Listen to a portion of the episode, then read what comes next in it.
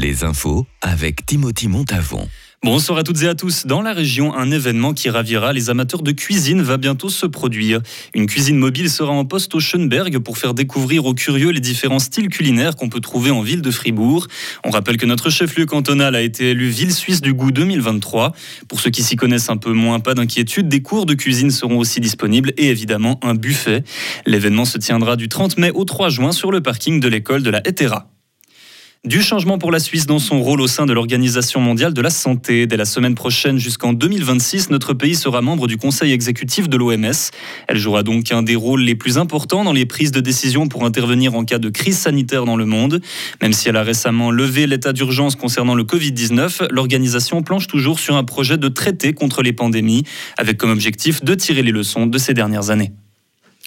Un rapport de l'ONU préoccupe vivement le gouvernement suisse. Il fait état d'une violation des droits de l'homme dans le cadre d'une opération militaire antiterroriste au Mali. Les faits datent de mars 2022. Des combattants auraient exécuté plus de 500 personnes. Les, euh, les Nations Unies évoquent un possible crime contre l'humanité. Berne appelle tous les pays concernés à respecter leurs obligations en vertu du droit international. C'est peut-être une bonne nouvelle pour les utilisateurs de Netflix. Le géant du streaming teste depuis six mois dans quelques pays sa nouvelle forme d'abonnement. Elle a l'avantage d'être bien moins coûteuse, mais de comporter de la publicité. Jusqu'ici, cette alternative a plutôt de bons résultats avec 5 millions d'utilisateurs.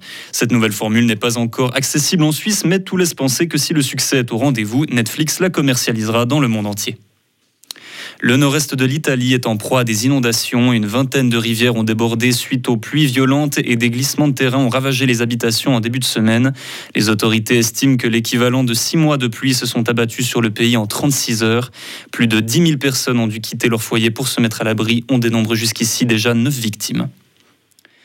Moscou ne faiblit pas. Ce matin, une nouvelle attaque aérienne a été lancée contre l'Ukraine. L'armée ukrainienne parle d'une frappe sans précédent dans bon nombre de régions clés, à commencer par Kiev. 29 missiles et 4 drones de combat. La plupart d'entre eux ont pu être neutralisés par l'armée ukrainienne. Depuis le début du mois de mai, c'est la neuvième fois que les Russes bombardent l'Ukraine.